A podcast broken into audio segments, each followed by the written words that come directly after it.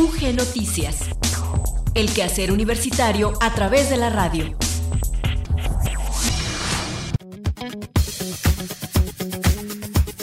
Muy buenas tardes, muchas gracias por seguir en la sintonía de Radio Universidad de Guanajuato. Damos inicio a la emisión de UG Noticias de este miércoles 15 de junio de 2022. Les saludamos en los controles técnicos Maricruz López y frente al micrófono Gloria Isabel Rodríguez. Transmitimos en la amplitud modulada en el 970 en Guanajuato Capital y en la frecuencia modulada en el 91.1 en León, 91.3 en San Miguel de Allende y 100.7 en la ciudad de Guanajuato. También nos pueden escuchar en línea a través de nuestro portal en internet en la dirección electrónica www.radiouniversidad.ugto.mx y además está disponible una aplicación que es de descarga gratuita para dispositivos móviles Android y iOS y que lleva por nombre Radio y Televisión UG. Reiteramos entonces esta invitación para que nos acompañen. Vamos a escuchar enseguida nuestro avance informativo y también la efeméride del día.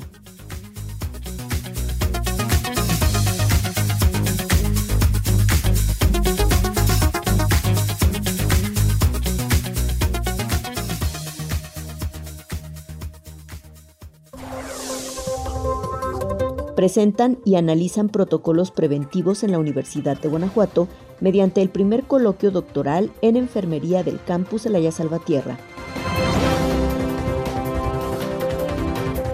Tres nuevas exposiciones serán inauguradas en las galerías de la Universidad de Guanajuato.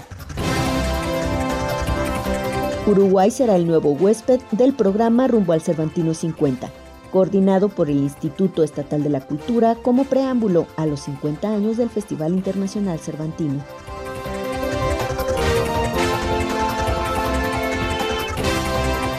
Y en deportes, estudiantes de la Universidad de Guanajuato formaron parte del selectivo de ajedrez de México que participó en el torneo FISU América 2022, organizado por la Federación Internacional del Deporte Universitario del Continente Americano.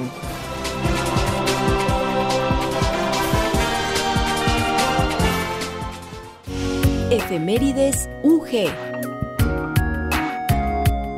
15 de junio, Día Mundial de Toma de Conciencia del Abuso y Maltrato en la Vejez. La Asamblea General de las Naciones Unidas designó el 15 de junio como Día Mundial de Toma de Conciencia del Abuso y Maltrato en la Vejez. Representa el día del año en el que todos y todas expresamos nuestro rechazo a los abusos y sufrimientos a los que son sometidos muchos adultos mayores. El maltrato de los ancianos se puede definir como un acto único o repetido que causa daño o sufrimiento a una persona de edad o la falta de medidas apropiadas para evitarlo, que se produce en una relación basada en la confianza. Puede adoptar diversas formas, como el maltrato físico, psíquico, emocional o sexual, y el abuso de confianza en cuestiones económicas. También puede ser resultado de la negligencia, sea esta intencional o no. En muchas partes del mundo, el maltrato de los ancianos pasa casi inadvertido. Hasta hace poco, este grave problema social se ocultaba a la vista del público y se consideraba como un asunto esencialmente privado. Hoy en día, el maltrato de los ancianos sigue siendo un tema tabú, por lo común subestimado y desatendido por sociedades de todo el mundo. Sin embargo, cada día hay más indicios de que el maltrato de los ancianos es un grave problema de salud pública y social.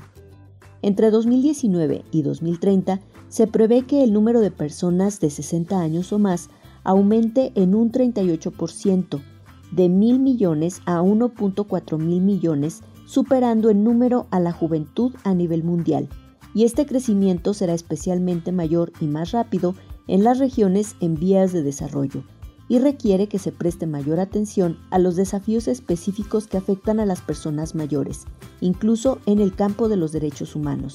El maltrato de las personas mayores es un problema social que existe en los países en desarrollo y desarrollados y por lo general no se notifica suficientemente en todo el mundo. Tan solo en unos pocos países desarrollados hay tasas de prevalencia o estimaciones que se sitúan entre un 1% y un 10%. Aunque se desconoce la magnitud del maltrato de los ancianos, su importancia social y moral es indiscutible, Por este motivo, este problema requiere una respuesta mundial multifacética que se centre en la protección de los derechos de las personas de edad.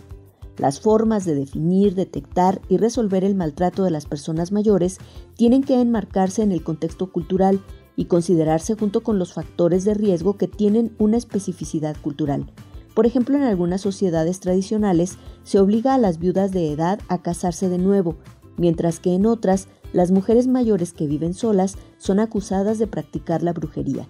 Desde una perspectiva sanitaria y social, si los sectores de atención primaria de salud y los servicios sociales no están bien preparados para detectar y resolver el problema, el maltrato de los ancianos seguirá estando semioculto. Para erradicar esta problemática, es necesario que se eliminen los estereotipos y los estigmas sobre el envejecimiento y que se propicien dinámicas familiares sanas que permitan construir puentes intergeneracionales que nos lleven a eliminar y prevenir el maltrato en la vejez. Urge fomentar una cultura de respeto hacia nuestros adultos mayores a fin de que se les garantice una atención integral y se protejan sus derechos. En México, la Ley Federal de los Derechos de las Personas Adultas Mayores considera que estas son aquellas que tienen 60 años y más. Por su parte, la Organización Mundial de la Salud establece que en los países en vías de desarrollo, una persona adulta mayor es la que tiene 60 años, mientras que en un país desarrollado es alguien de 65.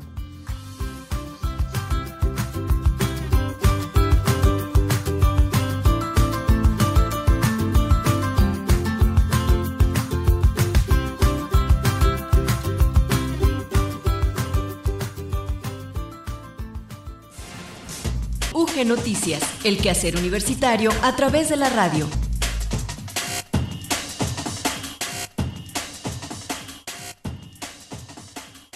En el detalle de la información les compartimos que un total de 18 protocolos de investigación en diversos temas relacionados con la prevención, mejora y atención para mujeres, adolescentes y adultos mayores fueron presentados, analizados y discutidos durante el primer coloquio doctoral en enfermería del campus Alaya Salvatierra de la Universidad de Guanajuato.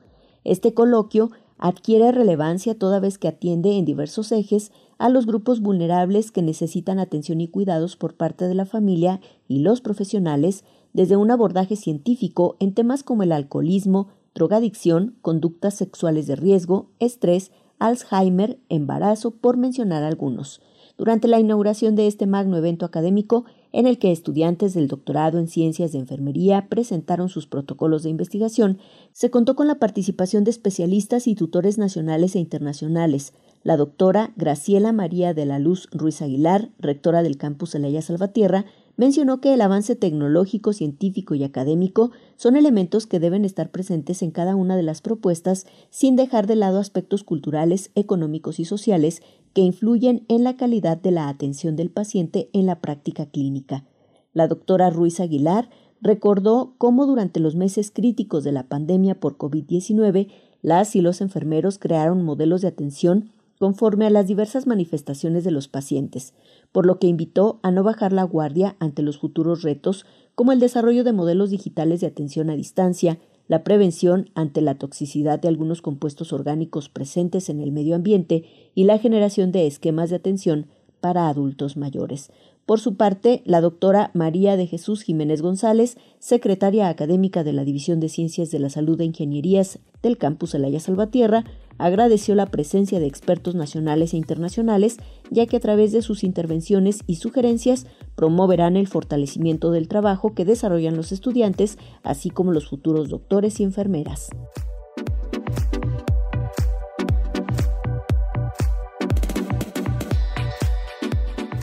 Luis Miguel Campos ya tiene para nosotros el reporte del estado del tiempo, el cual nos ofrece desde el área de Ciencias Atmosféricas y Observatorio Meteorológico de la Universidad de Guanajuato. ¿Qué tal amigos de Radio Universidad? Excelente mitad de semana, pues seguimos con viento, lluvia muy escasa y también calor.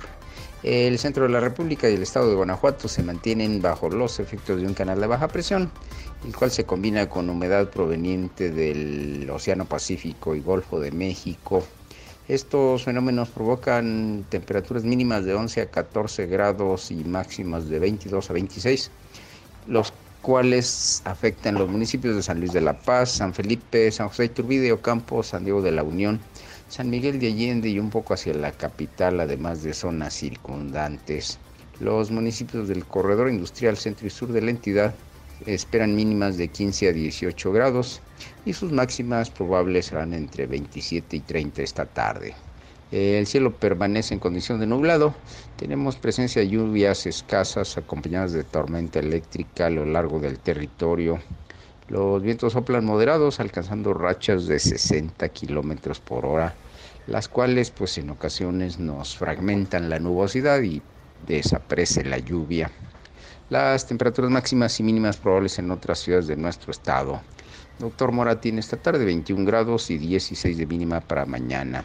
Celaya 27 con 17. Acámbaro tiene esta tarde 25 y mañana 16 grados. Salamanca 29 con 16 de mínima. Pénjamo 28 y 17 de mínima. Cuerámaro 27 y 16 de mínima. San Francisco el Rincón un poquito más alta con 29 grados esta tarde y 16 de mínima para mañana. A pesar de la nubosidad, el índice de rayos ultravioleta pues es bastante alto. Cuídese mucho, disfrute esta mitad de semana. No se solee, si la lluvia lo encuentra por su camino, disfrútela, pero no se arriesgue. Pásela bien y acompáñenos el día de mañana. Gracias.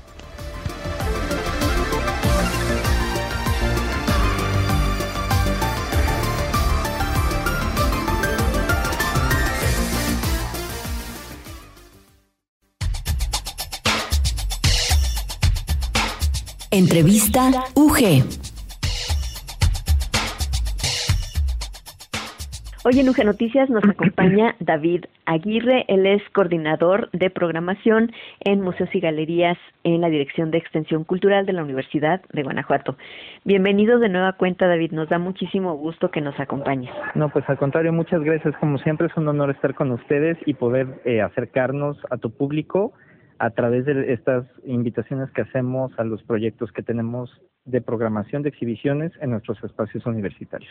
Y justamente el próximo viernes se inaugurarán una serie de exposiciones que efectivamente tendrán lugar aquí en estos espacios de exhibición de la Universidad de Guanajuato. Platícanos. Exactamente, como bien lo mencionas, a partir de este viernes eh, la inauguración es a las 7 de la noche. Tenemos tres exhibiciones nuevas para todos ustedes. Una de ellas de el artista Federico Barrolt, que nos muestra con la exhibición de nombre Pensar en la Eternidad, una muestra de sus últimos años de producción. Sobre todo eh, en esta exposición vamos a tener oportunidad de ver piezas abstractas y figurativas de su proceso creativo realizado en los últimos años. Eso es por un lado. Eh, cabe destacar que esta es una exposición importante en particular, ya que realmente tenemos un acercamiento con el artista. Cabe destacar que Federico es de, Argentina y bueno, tenemos la oportunidad de poder tener por primera vez en Guanajuato una muestra completa de su trabajo. Entonces, es una buena oportunidad de podernos acercar a él. ¿Por qué no nos hablas un poquito más de la trayectoria de Federico Barrolt? Mira, Federico Barrolt, como bien les comentaba, es eh, de Argentina, de Mendoza, Argentina, él hace unos años viaja a Ciudad de México, bueno, al, país primero, después a Ciudad de México, primero llega a Monterrey, después a Ciudad de México, con, bueno, mucho este objetivo también de introducirse y continuar su vida artística que inició en su, en su tierra natal. Ha expuesto en distintos lugares del mundo, eh, tiene convenio con varias galerías en Estados Unidos, en Europa. Es un tipo que ha producido constantemente y bueno, pues realmente tiene dos líneas, ¿no? Como les comentaba, eh, una relacionada con toda esta parte abstracta, otra figurativa. Entonces, esta exhibición lo que trata es de hacer como una muestra muy eh, pormenorizada de estas dos tendencias dentro de su estilo. Entonces, es para nosotros un honor tenerlo y poder contar con estas dos vertientes de su trabajo, ya que lo que tratamos de hacer desde la curaduría es conjuntar y fusionar de alguna forma lo abstracto con lo figurativo, ¿no? Vamos a poder encontrar al Barrol que eh, realiza piezas completamente abstractas y cómo se empieza a mimetizar ese abstraccionismo hasta volverse figurativo.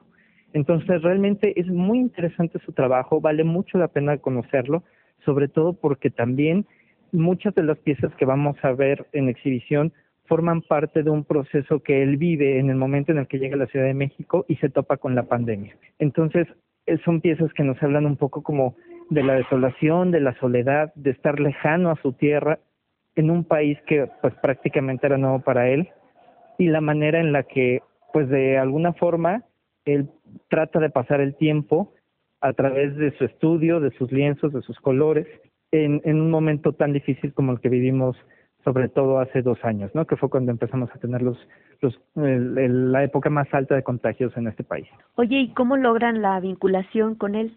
Pues mira, es un trabajo que se realiza desde esta coordinación, desde la coordinación de programación, donde en cada una de las exhibiciones, de manera personal, que es un poco como la, el trabajo que me toca, es tocar las puertas. Es decir, a mí me toca buscar a los artistas, invitarlos a participar y de manera conjunta generar, en su caso, ya sea la curaduría perfecta para nuestros espacios o bien buscar la manera en, la que podemos trabajar con instituciones para el préstamo de las colecciones. ¿Él va a estar en la inauguración de la exposición? Sí, claro, él va a estar presente el día de la inauguración. Y de hecho, recordemos algo, la inauguración es a las 7 de la noche, pero previo a la inauguración vamos a tener una conferencia con él sobre su trabajo. Esta conferencia va a ser en la sala polivalente a las 5 de la tarde. También inaugurarán una exposición que lleva por nombre Efigie de José María Baena. Exactamente. Efigie es, eh, como bien lo mencionas, un trabajo que nos ofrece José María Baena, un eh, doctorante de la Universidad de Guanajuato, y que bueno pues trata de acercarse a esta resignificación de los objetos de la vida cotidiana a través de su reinterpretación y a través de la imagen, a través de la fotografía. Entonces, Baena juega con una serie de aspectos relacionados con eh, la imagen congelada, como lo podemos conocer, ¿no? Como lo que es la fotografía, que es un momento congelado, pero con su propio contraste con la naturaleza.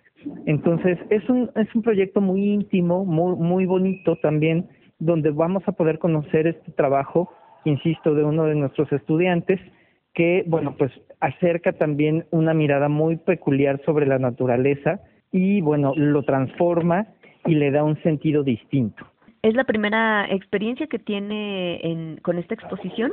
En el caso de José María, ya ha tenido algunas otras exhibiciones en algunos otros espacios, de hecho aquí en Guanajuato también ha tenido algunas presentaciones, pero es la primera vez que se presenta en nuestros espacios universitarios, lo cual también nos agrada muchísimo porque es un diálogo de jóvenes, ¿sabes? Entonces, que es un poco lo que hemos tratado de buscar eh, y que forma parte de nuestros objetivos, de que los jóvenes también le hablen a los jóvenes, ¿no? Porque es un lenguaje distinto, porque es una manera de acercamiento completamente distinto y bueno, pues es un poco de también un, uno de los trabajos que nos interesó dentro del proyecto de, de Baena. Esto será en la Galería El Atrio y una tercera exposición que tendrá sede en la Galería Hermenegildo Bustos lleva por nombre Transiciones y Mutaciones. Es de Angélica Escárcega. Exactamente. Angélica Escárcega, eh, seguramente muchos de, de tus escuchas la recordarán y la reconocerán eh, bueno, pues es una de los académicos de la Escuela de Artes de la Universidad de Guanajuato, eh, con mucha trayectoria artística en, el ámbito del grabado, donde, bueno, pues vamos a poder conocer una parte del mundo fantástico de las piezas eh, de, de Escárcega. Angélica Escárcega, una de sus características es que de alguna manera genera mundos imaginarios a partir de sus grabados cada uno de sus grabados pareciera ser sacado de una, como si fuera una viñeta de un cuento. Y bueno, realmente estos mundos que se vuelven un tanto imaginarios son eh, un poco como eh, el, el lugar idóneo donde nuestra artista puede sentirse cómoda y bueno, ofrecernos historias muy irónicas también de la vida. Esta exposición, como bien lo mencionas, estará en, en Hermenegildo Bustos, en la Galería Hermenegildo Bustos, y también cuenta con piezas que no se han presentado anteriormente, que son nuevas y que fueron hechas exclusivamente para nuestra exhibición. Pues realmente un diálogo con los propios universitarios, con las universitarias y esta propuesta de pensar en eternidad de Federico Barrolt es lo que nos espera y son exposiciones temporales, pero tendremos oportunidad de visitarlas durante todos estos meses. Se retirarán el 19 de agosto. Exactamente, eh, los esperamos a todos a que nos acompañen, como bien lo mencionas, a partir del próximo lunes, aunque si quieren conocer, por ejemplo, a los artistas, estar conociendo un poco más del trabajo de Federico Barrolt, aprovechen este viernes a las 5 de la tarde en la sala polivalente, va a estar dando una conferencia. El mismo viernes, pero a las 7 de la noche, será la inauguración de estas exhibiciones y a partir del lunes a las 10 de la mañana, en un horario de lunes a viernes de 10 a 6, van a poder conocer estas exhibiciones y bueno, va a ser un gustazo como siempre recibirlos a todos ustedes. Y por supuesto, David, consultar las redes sociales de Cultura, Universidad de Guanajuato o su página en internet, si gustas recordárnosla. Sí, claro, es Cultura UG. En todas nuestras redes sociales lo vas a encontrar como Cultura UG para que, eh, bueno, pues se acerquen y conozcan la propuesta de nuestros espacios expositivos, pero también de las otras disciplinas artísticas que conjunta la Dirección de Extensión Cultural. El sitio web es cultura.ugto.mx. Ahí van a poder encontrar toda la información que está preparada para ustedes para los próximos meses. Además sigue abierta la exposición Siervas, entonces también es una oportunidad para eh, conocer no solamente estas nuevas exposiciones, sino lo que ya está, pero que también ya nos queda bien poquito tiempo para visitar, en este caso Siervas, ahí en el Museo de la Universidad de Guanajuato.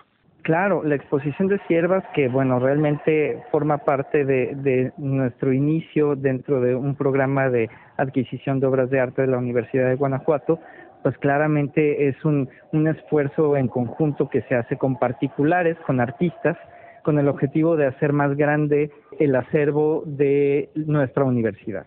Queda poquito tiempo para visitar siervas, vayan a ver siervas, realmente vale mucho la pena. Esta está abierta hasta el 8 de julio en el Museo de la Universidad. David Aguirre, te quiero agradecer muchísimo que nos hagas estas invitaciones y pues te esperamos de nueva cuenta pronto aquí para seguir hablando de lo que nos ofrecen los museos y galerías de la Universidad de Guanajuato. Muchas gracias a ti, Gloria, gracias a todo tu auditorio y como siempre, recuerden los espacios de la universidad están abiertos para todos y será un honor recibirlos.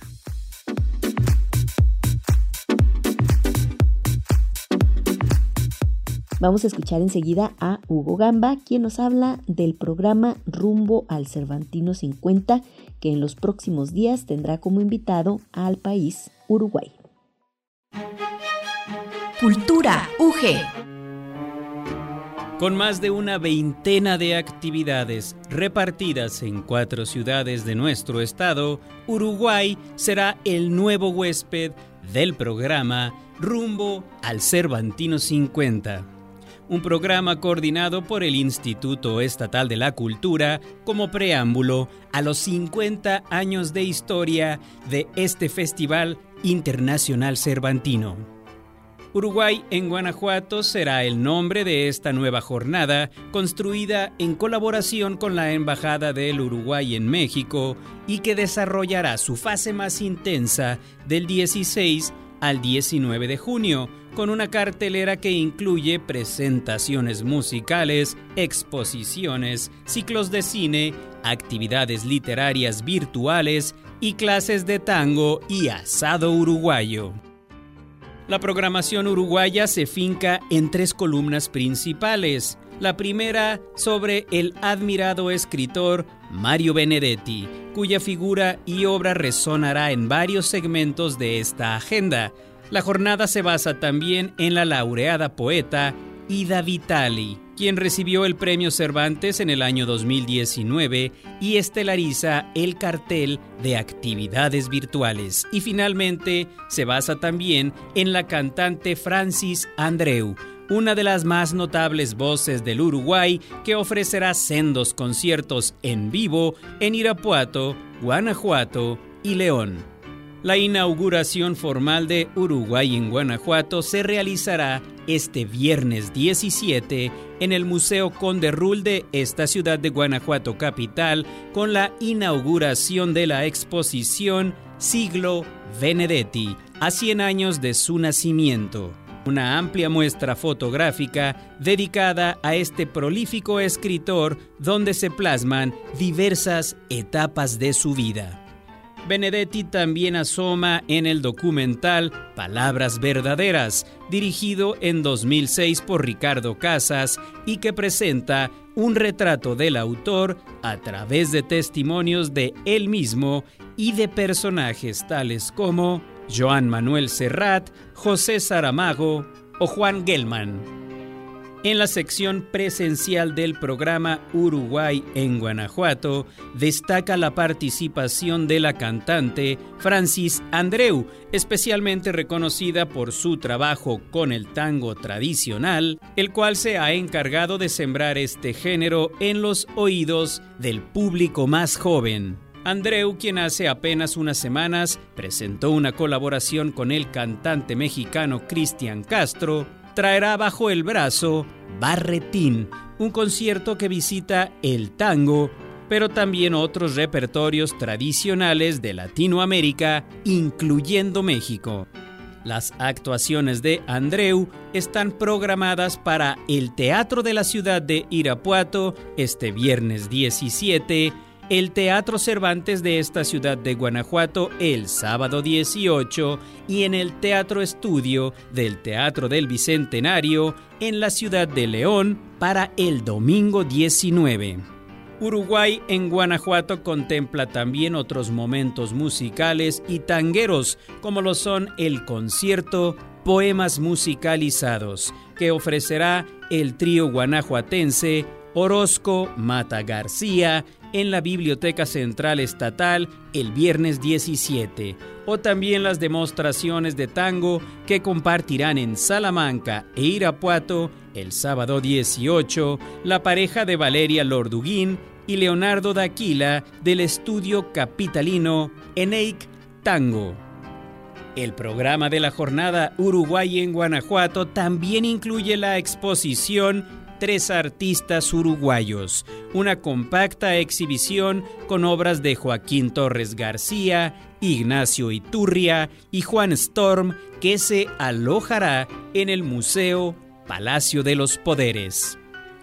El cierre de la agenda lo protagonizará Ida Vitale en una entrevista con la catedrática guanajuatense Lilia Solórzano Esqueda, que se llevará a cabo el próximo 23 de junio. Un encuentro virtual que se podrá visualizar y disfrutar por el Facebook Live y en las distintas páginas del Instituto Estatal de la Cultura. Finalmente, es muy importante señalar que todas las actividades de las jornadas Uruguay en Guanajuato son de entrada libre y que los eventos presenciales se realizarán bajo el protocolo sanitario Cultura en Guardia. La cartelera completa con todos los detalles de las sedes, horarios y características de la jornada Uruguay en Guanajuato se puede consultar en cualquier momento en la página web www.cultura.guanajuato.gov.mx.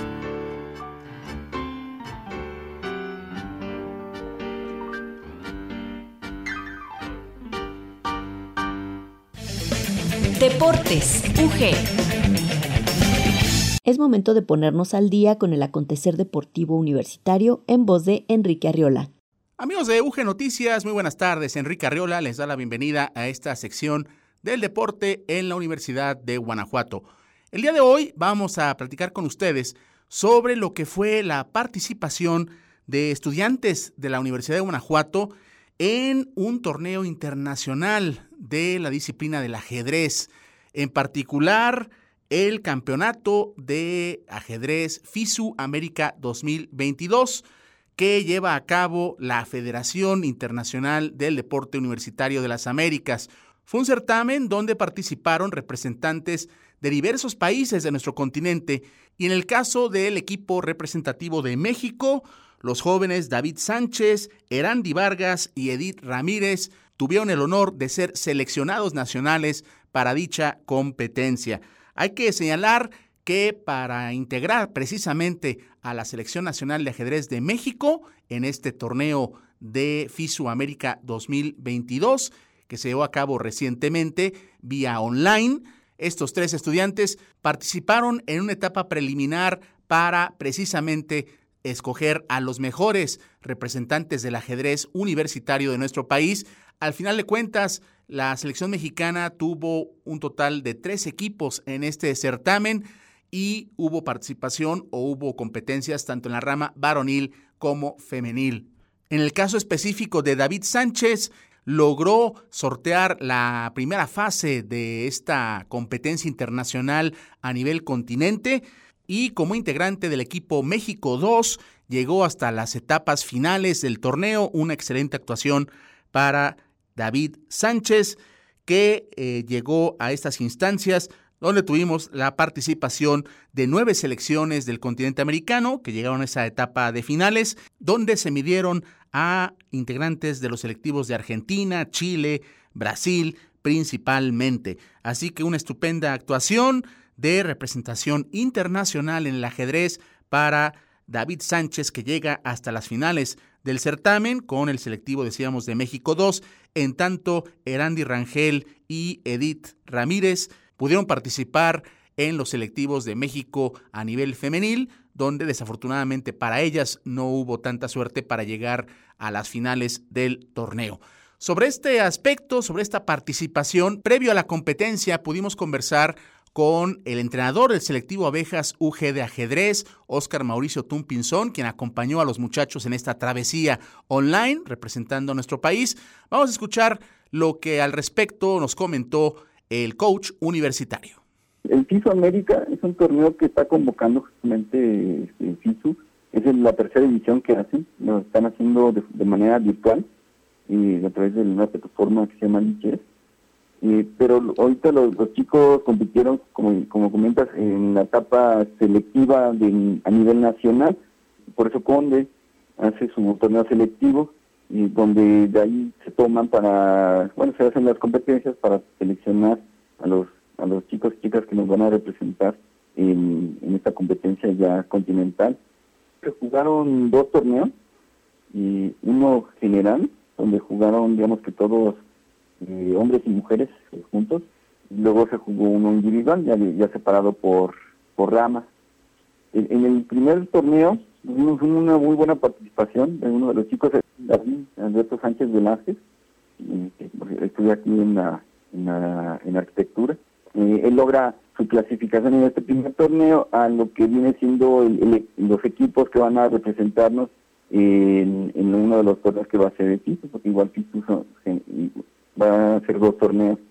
Entonces David logra tanto la, esa clasificación para conformar uno de los de los equipos que de los tres equipos que nos van a representar a, México en, esta competencia y en las, en las etapas individuales eh, también y David logra clasificarse para lo que es la cuestión individual del piso y, ya, nada más que ahí también se clasifican en femenil, eh, eh Erandi también y en este caso Edith.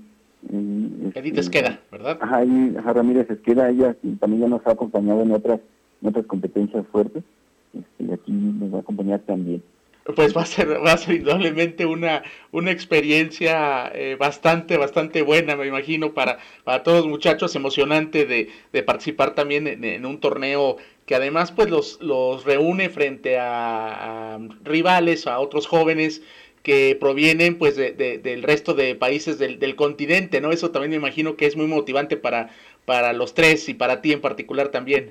Sí, sí, sí así es, porque la verdad es, pues, es bastante eh, emocionante participar en una competencia de talla internacional aquí, eh, que sobre todo, bueno, por ejemplo, eh, eh, bueno, todos estos, todos estos países también tienen jugadores bastante, bastante fuertes, y entonces sí va a ser muy, muy interesante ver, su, ver las, las partidas que pueden lograr en, en, este en estas competencias, sobre todo en estos ritmos tan, tan vertiginosos que llegan a, a resultar. Las palabras de Oscar Mauricio Tumpinzón el entrenador del selectivo Abejas UG de ajedrez, que, como escuchábamos, da su punto de vista sobre la importante participación de los estudiantes David Sánchez Edith Ramírez y Erandi Vargas en lo que fue este torneo internacional de ajedrez online convocado por la Federación Internacional del Deporte Universitario en el continente americano. Enhorabuena y que continúen los éxitos en esta disciplina. De esta forma concluimos. Se despide de ustedes Enrique Arriola, quien les desea una excelente tarde. Con esta información llegamos por hoy al final de UG Noticias. Muchas gracias por habernos acompañado. Nos despedimos en los controles técnicos Maricruz López y frente al micrófono Gloria Isabel Rodríguez. Y junto con mis compañeros Enrique Arriola, Hugo Gamba y Luis Miguel Campos, les deseamos que pasen una muy buena tarde, por supuesto en la compañía de Radio Universidad de Guanajuato. En UG Noticias les esperamos de nueva cuenta mañana jueves. Hasta entonces. UG Noticias. El quehacer universitario a través de la radio. UG Noticias es una producción de Radio Universidad de Guanajuato, Sistema de Radio, Televisión e Hipermedia.